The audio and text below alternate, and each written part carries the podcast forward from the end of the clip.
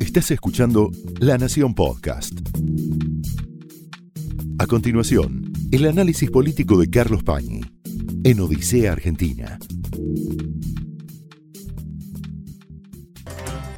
El gobierno estuvo concentrado, obviamente, y exhibiéndose en una gira internacional de la que hay mucho para mirar, y sobre todo hay mucho para mirar de lo que el gobierno no muestra.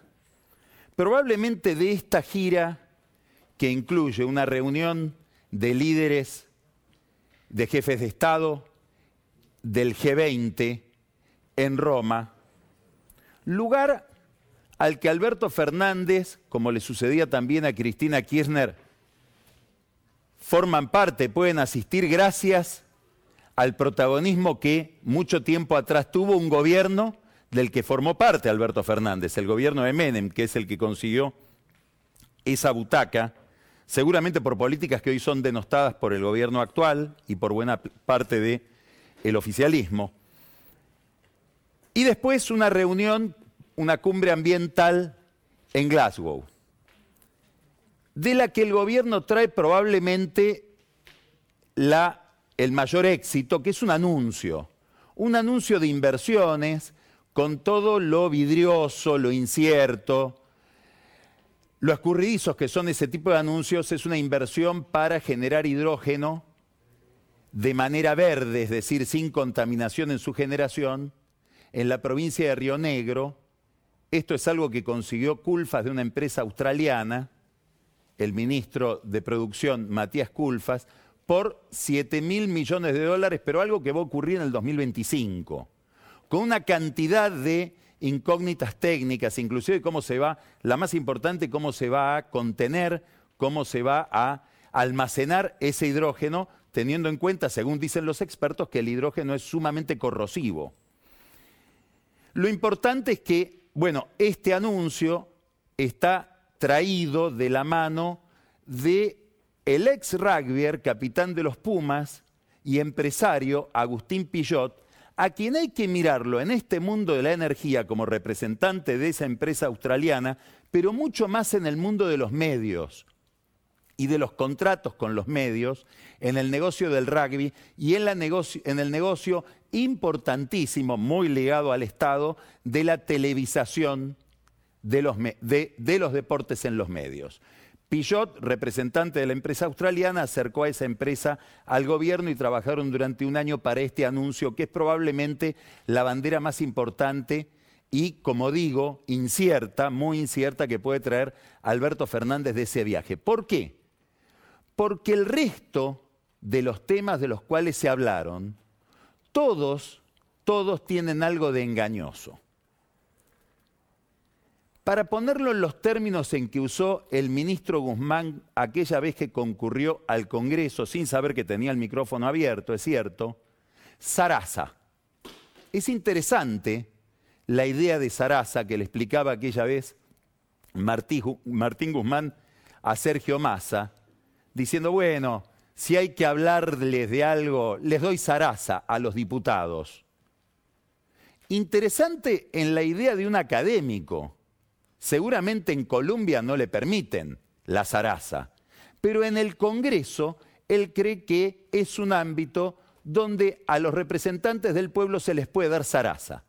Lo mismo pasa ahora con la ciudadanía argentina, a la que nos dan zaraza, pero sobre todo, muy especialmente, a una ciudadana, que es Cristina Kirchner, a la que hay que envolverle en zaraza los ajustes que se van a pactar, si es que se llega a un acuerdo, con el Fondo Monetario Internacional. Vamos a analizar un poquito todo esto. El gobierno, básicamente Guzmán, tiene dos reclamos frente al fondo. El primero de, de, esos dos reclamos, que son reclamos políticos, para mostrarle al ala izquierda del oficialismo y sobre todo, como digo, a la vicepresidenta, que hay conquistas en esa negociación, ese primer reclamo era que el plazo para devolver el crédito que había tomado el gobierno de Macri del fondo se extendiera a 25 años. Ese reclamo, como hemos visto, se ha dado de baja. No se habla más de eso porque eso es un imposible, es una bandera de la que ya no se habla, o por lo menos no se reclama. El segundo de los pedidos tiene que ver con un detalle que es la sobretasa que pagan los países cuando toman prestado del Fondo Monetario Internacional más que su cuota parte. El fondo es como una especie de sociedad en la que tiene una participación accionaria los distintos países, para simplificar. Si uno pide un crédito que excede esa participación accionaria, tiene que pagar una tasa de interés adicional. Y si ese crédito se extiende por más de tres años, también. Bueno, la Argentina le está pidiendo al fondo bajar esa sobretasa cuyo volumen ahora vamos a consignar. Lo importante es que se nos dijo que en el documento final, la declaración final de líderes del G20, le pide el G20 al Fondo Monetario Internacional que sea a cargo de este reclamo. Obviamente no hablan de la Argentina, pero es un reclamo que intentó y logró poner la Argentina en esa declaración.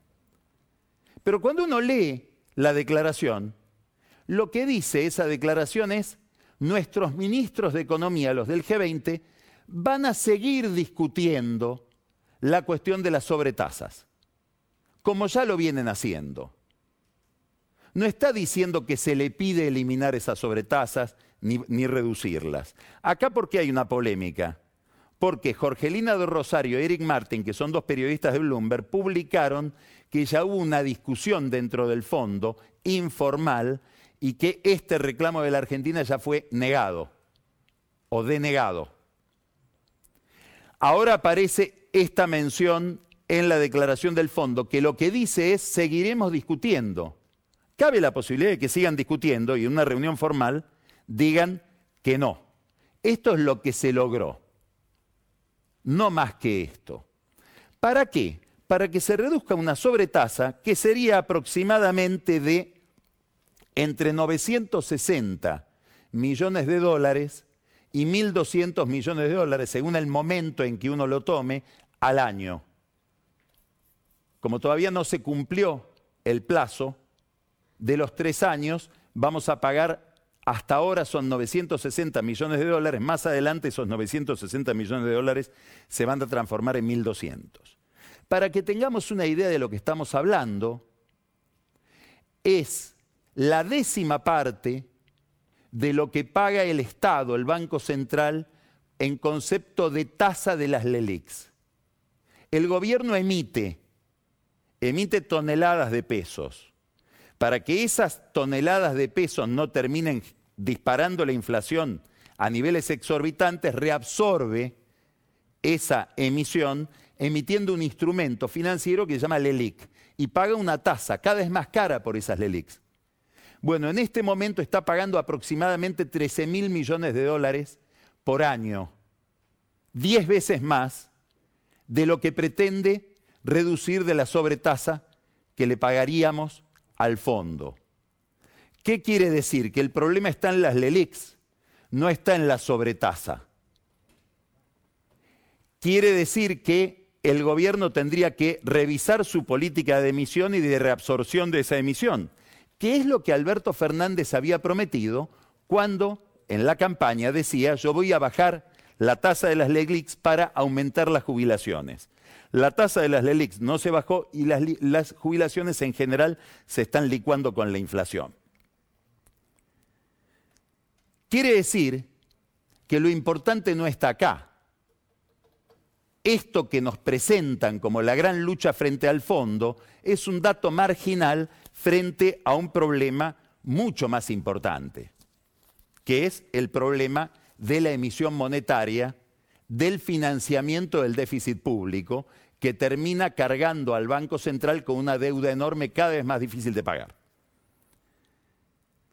El concepto central, si hablamos de tasa de interés, es que la Argentina, si normalizara su relación con el Fondo Monetario Internacional, podría estar pagando una tasa de aproximadamente 4%. Hoy paga el 20% en el mercado. Obviamente que al 20 no puede tomar. Esto es lo que indica el riesgo país. No tenemos acceso al mercado de crédito. Si lo tuviéramos, probablemente pagaríamos 7, 8%, es lo que debería pagar una economía argentina normalizada. Al fondo le pagaríamos 4%. Y seguimos dudando de si conviene o no acordar con el fondo, con lo cual nos estaríamos ahorrando 4 puntos de tasa. Este es otro de los temas que nos presentan como central y es marginal. El tercero tiene que ver con que el fondo le pide a la Argentina un acuerdo político, es decir, que la oposición convalide el acuerdo que eventualmente Guzmán haga con el fondo. Eso también es falso. Si uno mira cualquier acuerdo con el fondo que hace cualquier país, no se le pide eso.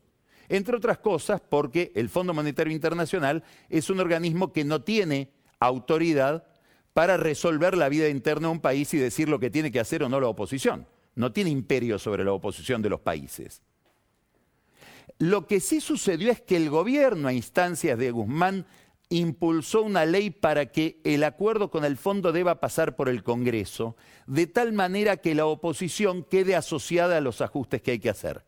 Y este es el discurso del acuerdo político, que lo quiere el gobierno para socializar, para coparticipar con la oposición los ajustes económicos que en la medida en que el descalabro es mayor son cada vez más dolorosos. Coparticiparlos con la oposición. No es algo que pide el fondo.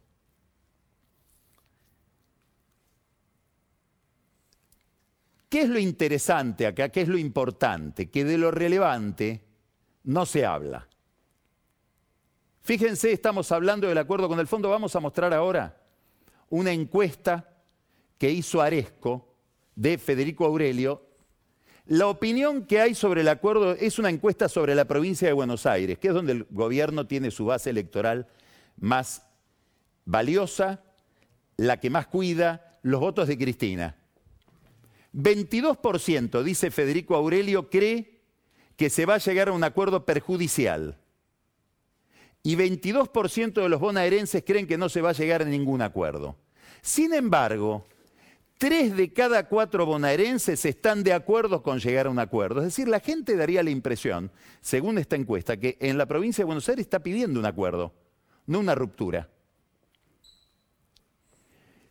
La mayoría diría la idea de pagar, aunque el 36% dice que hay que pagarla con las condiciones que impone el fondo y el 50% cree que hay que pagarla con las condiciones que impone la Argentina, que no está en condiciones de imponer demasiadas condiciones.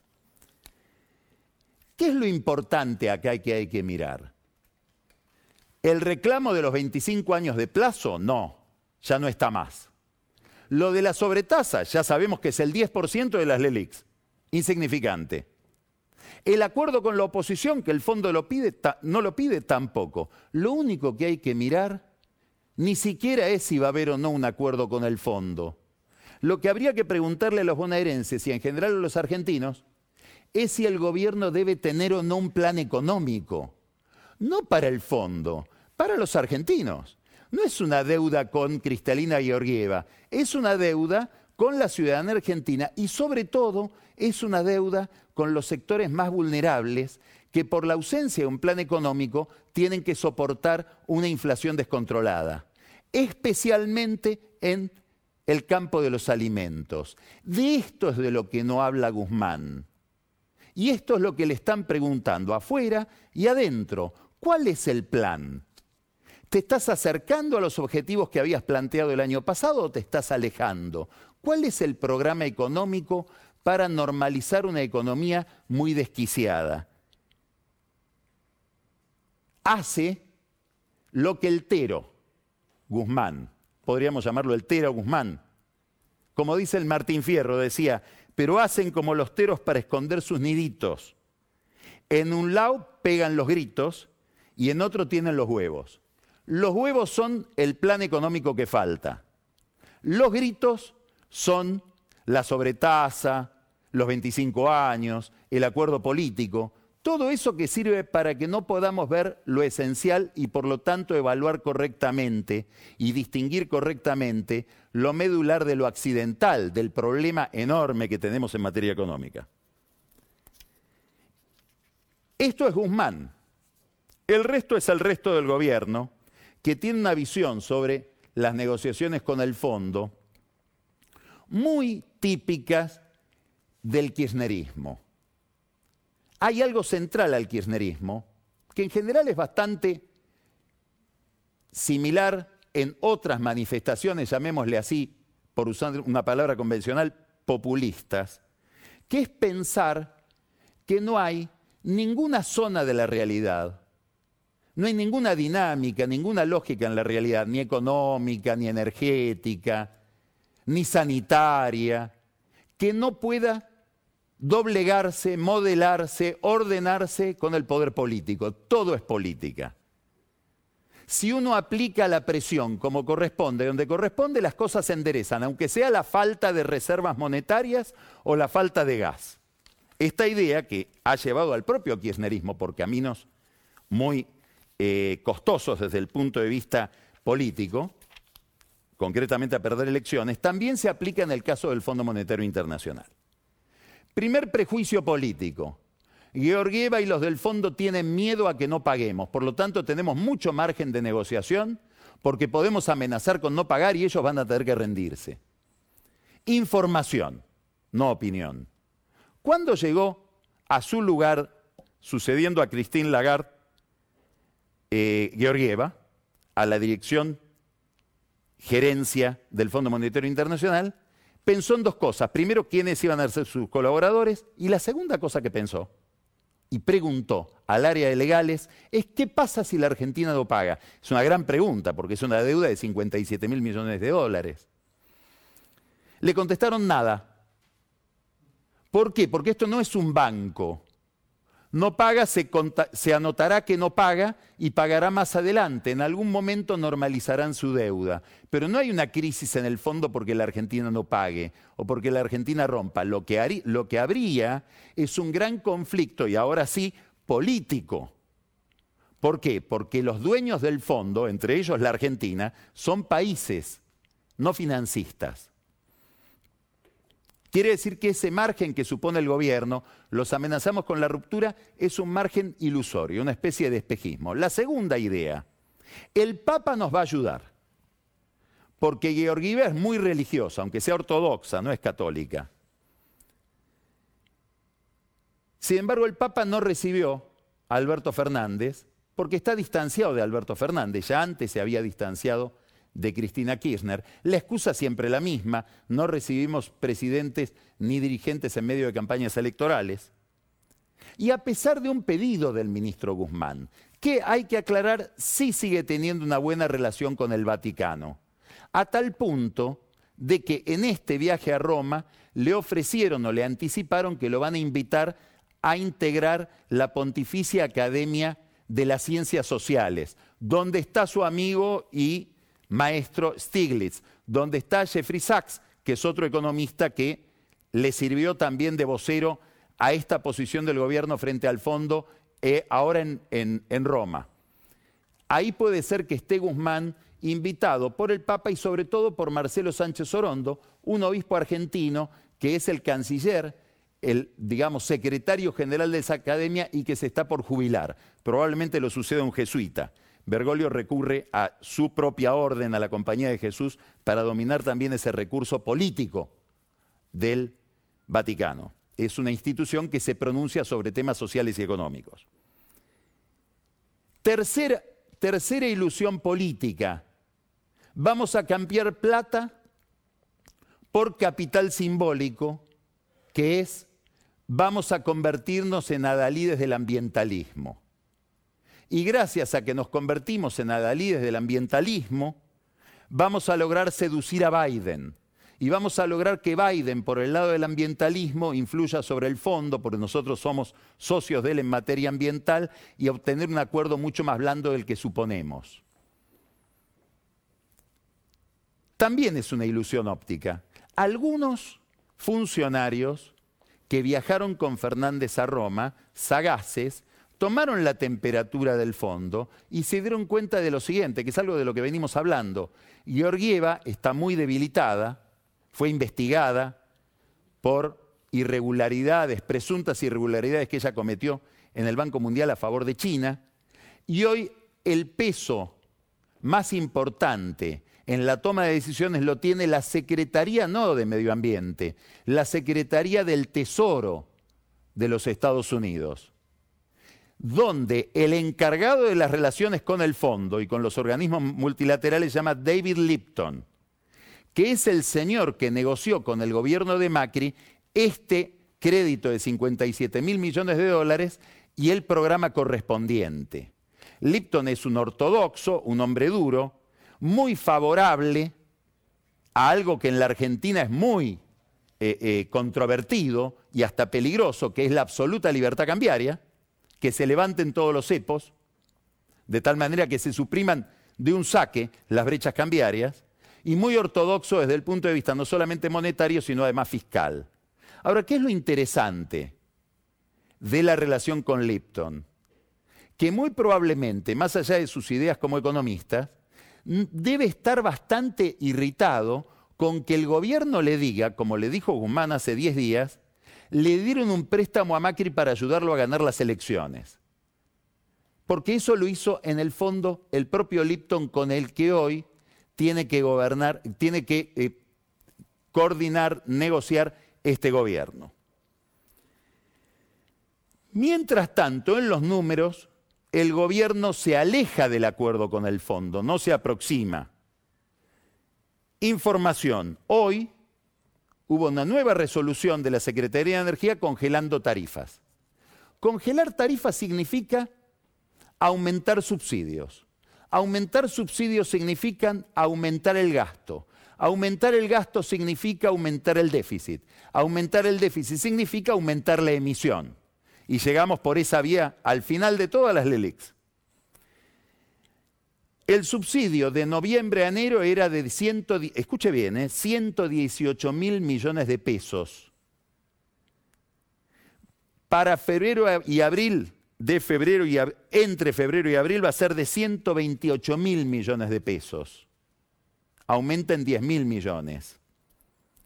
Escuche esto el 47% de la electricidad que se consume en la Argentina promedio, tomando todos los consumidores de distinto tipo, industriales, particulares, etc., el 47% del costo de la electricidad lo paga el Estado.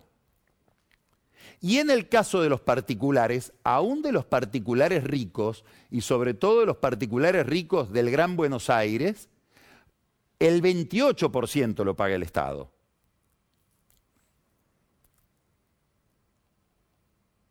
Quiere decir que tenemos una proporción, el 50% del costo energético lo paga el Estado. ¿Quién es el Estado? Los contribuyentes.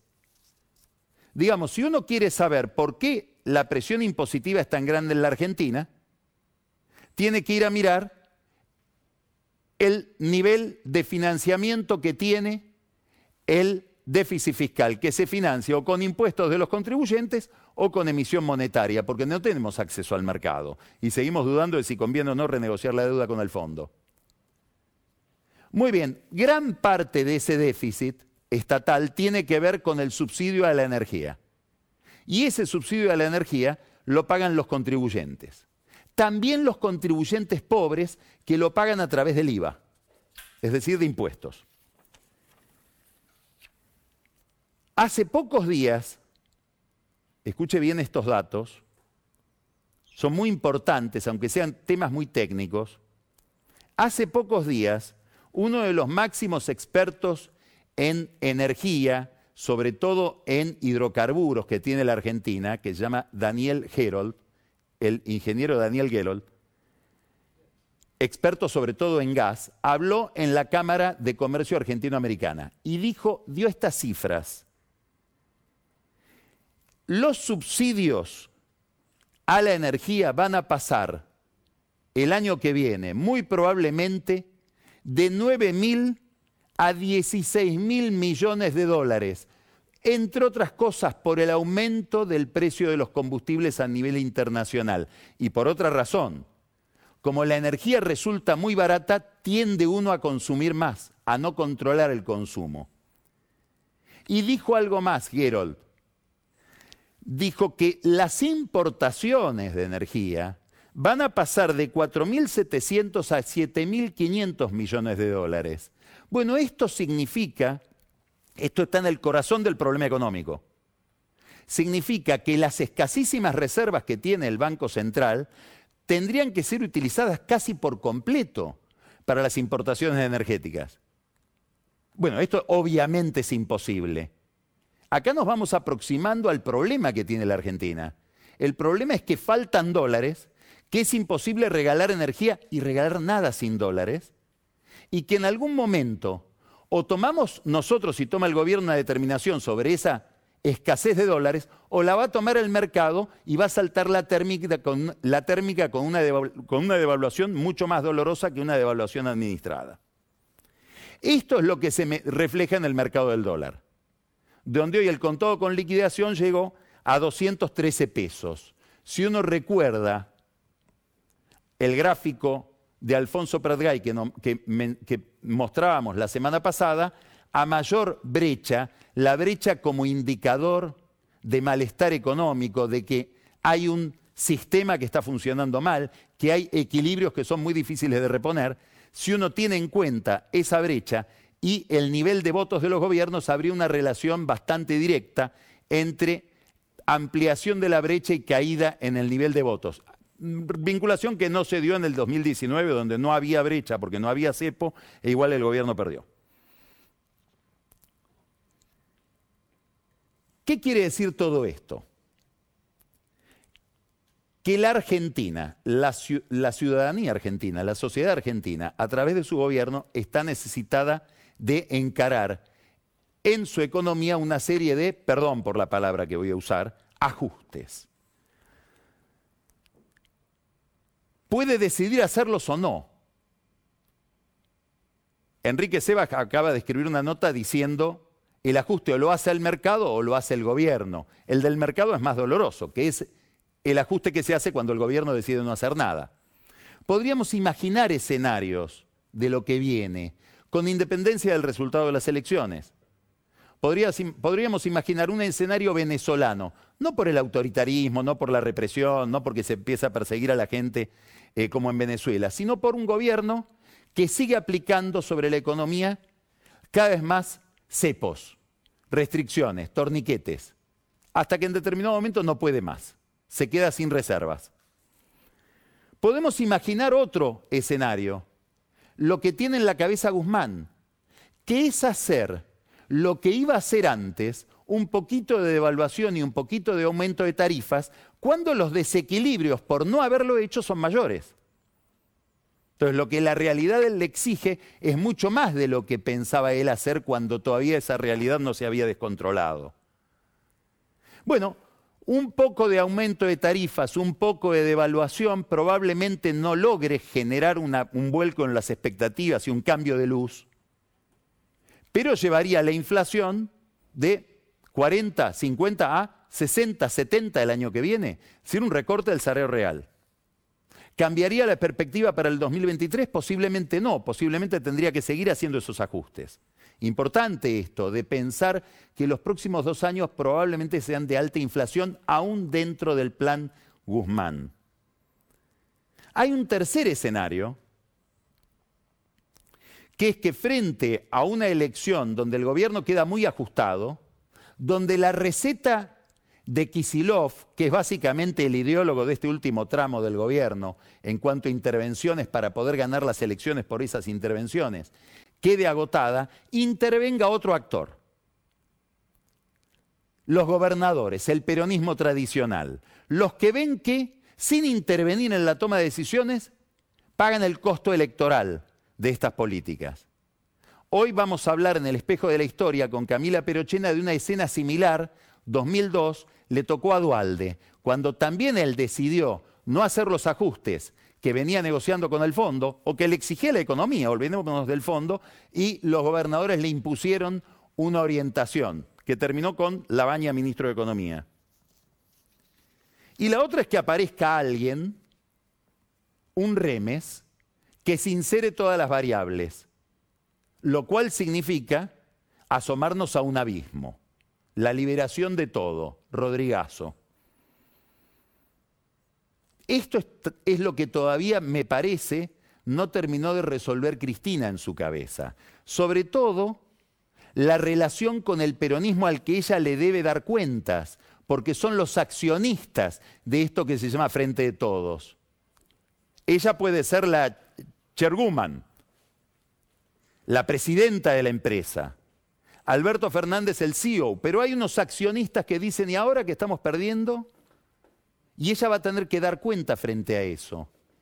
¿Cómo se relaciona ella con el mundo del peronismo, con el mundo de los caudillos del interior, con el mundo de los intendentes del conurbano? Es un misterio. Ese mundo era el mundo que conocía Néstor. Si uno tuviera que aconsejarle a Cristina, le diría, llamalo a Debido. Llamalo a Julio Debido. No sé si está en trato con Debido, que yo sepa nunca lo fue a visitar a la cárcel porque él sí conoce esa tecnología de la época de Néstor. Esto es lo que viene ahora, decodificar ese mundo, que va a ser un mundo con exigencia frente al gobierno. Por eso tenemos que mirar ahora el panorama electoral. Miren este gráfico. ¿Qué es este gráfico? Es un gráfico engañoso, provisorio, incierto. No hay que tomarlo demasiado en serio, pero es lo único que tenemos son las encuestas que se hicieron hasta ahora las principales consultoras en cada territorio. Este sería aproximadamente el resultado de la elección, si la elección fuera hoy o la semana pasada, para ser más precisos. Estas serían las provincias que gana el Frente de Todos. Acá hay una provincia empate, La Pampa, muy importante. La Pampa se ha transformado en una provincia estratégica. Después vamos a ver por qué. Pero les adelanto, porque acá se eligen senadores. Y está 43 a 43 según la encuesta más seria que se hizo ahí de la consultora MOVE. Provincia de Buenos Aires, poliarquía, nos dice 40 a 38. Todas las encuestadoras están dando más o menos lo mismo, muy poco margen en la provincia de Buenos Aires. Ahora vamos a ver. Pero fíjense que en otras provincias, en el Chaco, una provincia rarísimo que gane ahí la oposición, y acá un dato muy interesante. ¿Puede ganar la oposición en Formosa? Hay quienes dicen es imposible y quienes dicen no, no, espera. Porque si uno suma las variantes de la oposición en las primarias, ganaba la oposición y ahora se ha dado de baja una candidata, Neme, que si esos votos se volcaran a Carvajal, que es el candidato del de Juntos por el Cambio, probablemente por primera vez en siglos el peronismo podría perder la provincia de Formosa. Neuquén, obviamente, esta es una encuesta de isonomía, la gana el movimiento popular neuquino. Misiones, Santiago del Estero, Tucumán, la Tucumán de Mansur y de Jaldo, que le está tomando el poder, ya le tomó el Ministerio de Seguridad la semana pasada, Catamarca, La Rioja, San Juan. Hay que mirar esas provincias. Hay que mirar a esos gobernadores. Porque son los gobernadores del frente de todo que van a tener la autoridad o la legitimidad del triunfo. Eso seguro, no sabemos otros. Ahora miremos este otro cuadro. Estas son las provincias donde se eligen senador. Gana el frente de todos solamente Catamarca y Tucumán, según estas encuestas, que insisto, es el único dato que tenemos disponible para saber qué está pasando. No hay que sacralizarlo.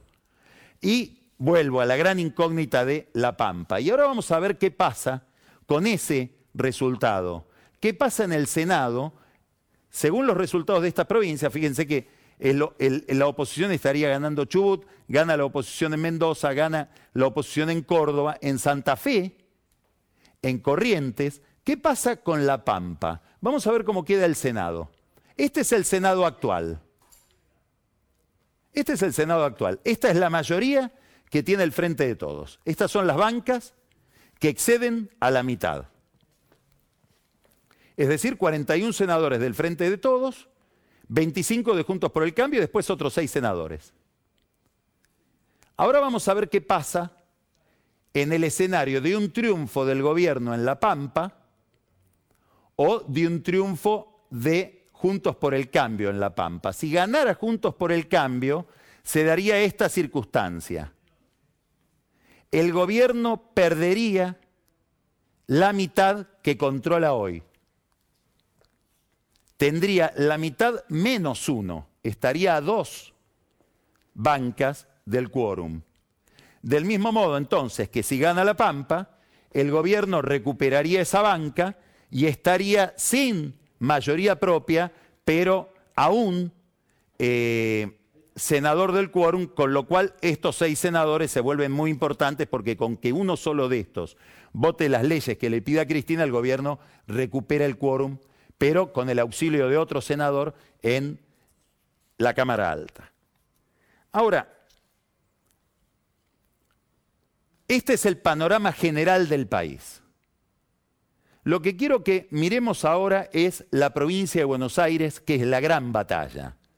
Es la gran batalla por el volumen de votos que tiene y es la gran batalla porque ahí están los votos de Cristina, ahí está el kirchnerismo.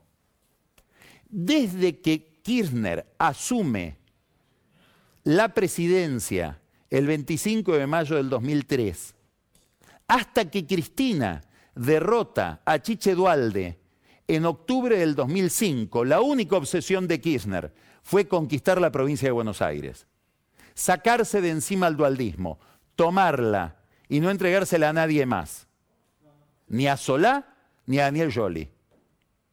Y este avance del kirchnerismo sobre Buenos Aires se agudiza, se profundiza con Cristina que pone a Kisilov, alguien de su riñón, como gobernador. Y ahora con su hijo que aspira a ser el presidente del partido. Entonces estamos hablando de que el corazón del gobierno está en la provincia de Buenos Aires. Y acá hay que mirar esto, que como decíamos antes, es tan incierto, tan provisorio como una foto. Pero acá estamos mirando que la imagen positiva del gobierno nacional en la provincia mejoró un poquito. desde las primarias hasta ahora.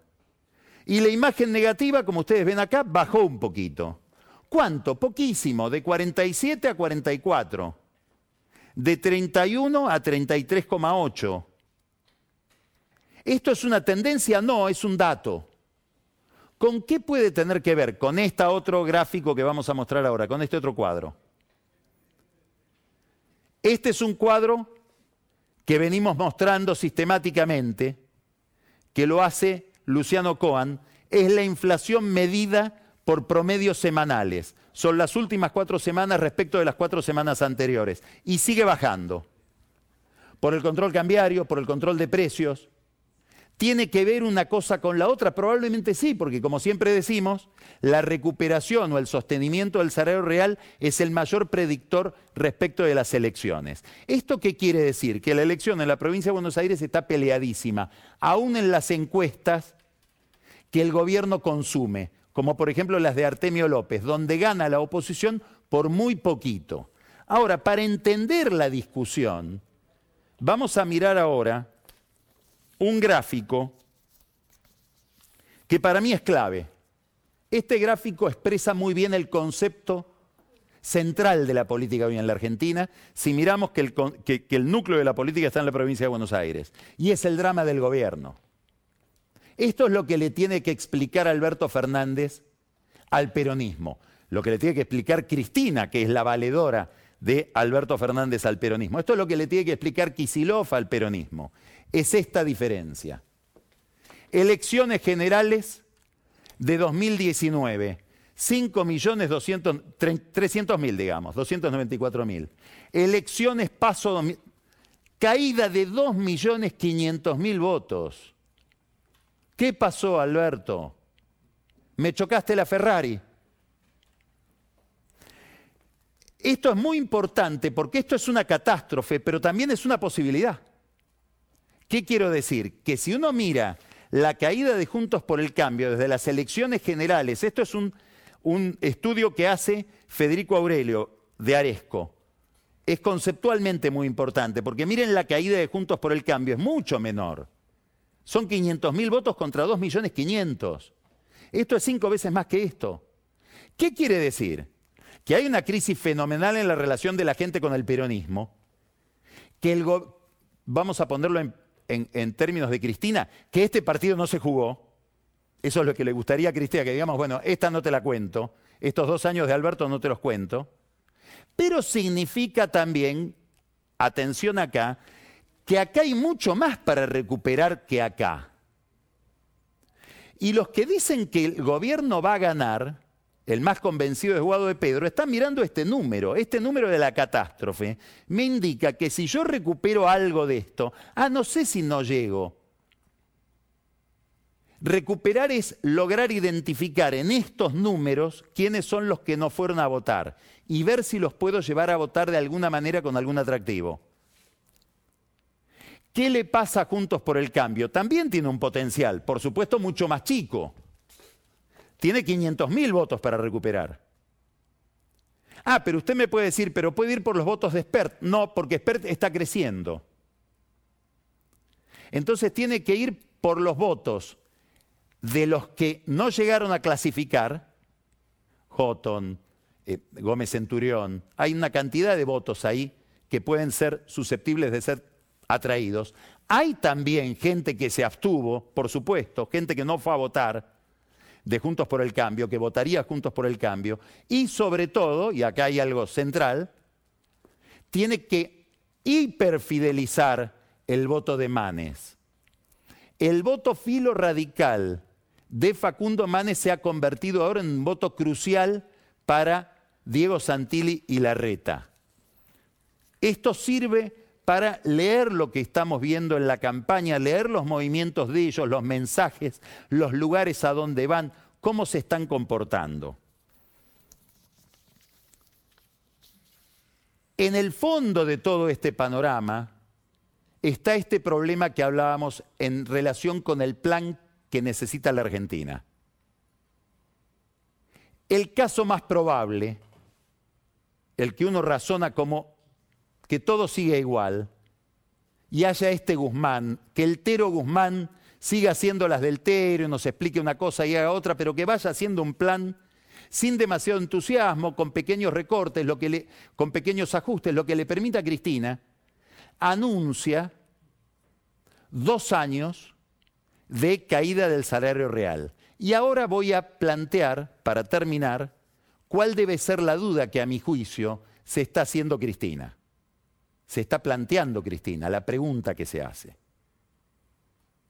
¿Hay alguna política económica que me permita de acá al 2023 la reelección de este esquema de poder? No me importa el nombre.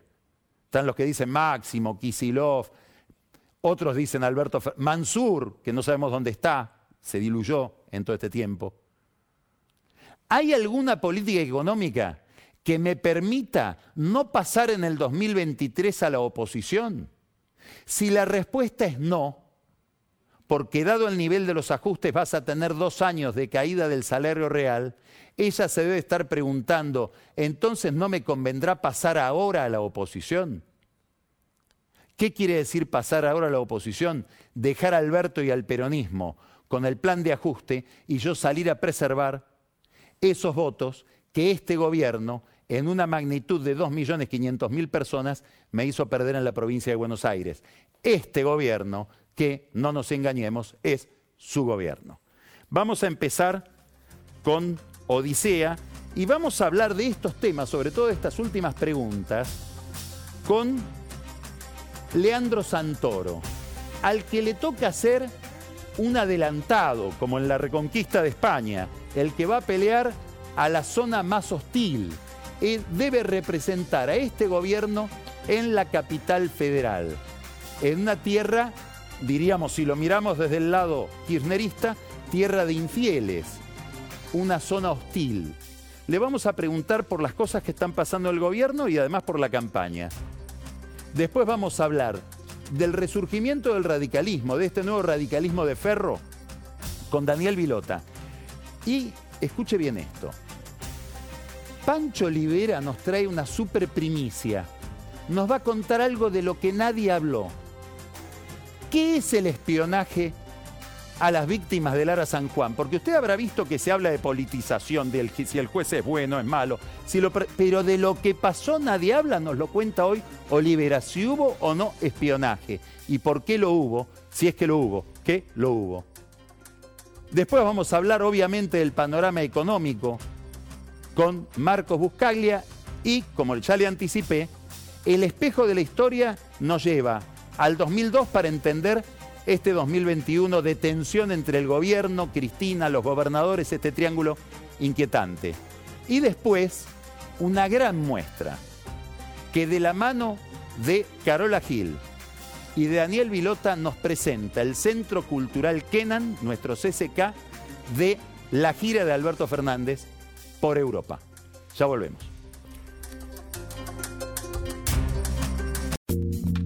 Estás escuchando La Nación Podcast. A continuación, el análisis político de Carlos Pañi en Odisea Argentina.